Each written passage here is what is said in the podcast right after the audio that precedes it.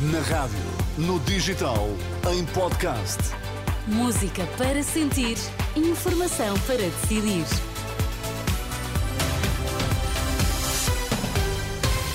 Notícias das seis na Renascença com a Ana Rita Borda de Água para já os destaques. Bom dia. Bom dia. Infecções respiratórias levam cada vez mais doentes às urgências. O Hospital de Santa Maria está com problemas a gerir camas.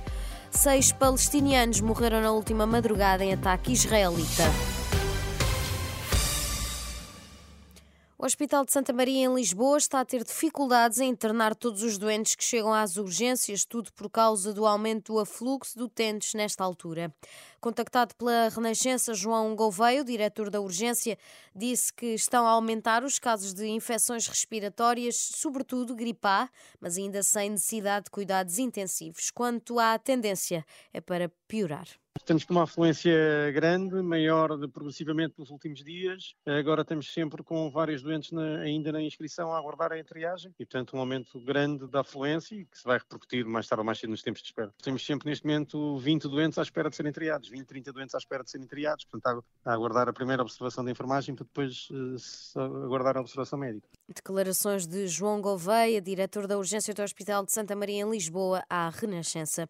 No país vizinho, em Espanha, face ao aumento de casos de gripe e Covid, o Ministério da Saúde recomenda o uso de máscara e a realização de teletrabalho. Apesar da falta de médicos e dos encerramentos de várias maternidades, a direção executiva do SNS faz um balanço positivo do Plano Nascer em Segurança do Serviço Nacional de Saúde. Até ao final do mês de novembro, nasceram nos hospitais públicos mais de 60 mil bebés, mais cerca de 1.400 do que no mesmo período do ano passado. Já para os hospitais privados, foram enviadas ao todo 111 grávidas por falta de capacidade no SNS. As ideias de Pedro Nuno Santos são erradas, retrógradas e não trazem progresso. A conclusão é de Luís Montenegro, líder do PSD, que em entrevista na última noite à SIC assumiu que ainda há muita gente que não está convencida a votar no PSD e apostar numa mudança de executivo. Assumiu que o objetivo é vencer as eleições e formar governo, mesmo que seja um governo minoritário. Nós faremos isso em qualquer circunstância. Nós, se ganharmos as eleições, formaremos governo. A minha intenção é conquistar o maior número de votos possível, o maior apoio possível da sociedade portuguesa e depois, no fim, nós faremos as contas para ver o que é que isso significa em termos de mandatos parlamentares. Nós teremos, em, em todo caso, a responsabilidade de governar e eu não vou eximir-me essa responsabilidade. Não há nenhum problema em eh, eh, governar, mesmo não tendo como ponto de partida a maioria absoluta dos deputados na Assembleia. Eh, isso é um acréscimo de dificuldade eh, em termos de governabilidade, mas não é uma impossibilidade. Luís Montenegro garantiu ainda que não falou sobre pós-eleições com André Ventura.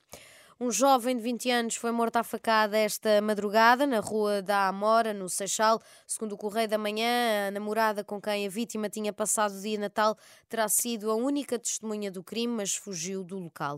Uma patrulha da PSP da Cruz de Pau foi a primeira a deparar-se com o cadáver.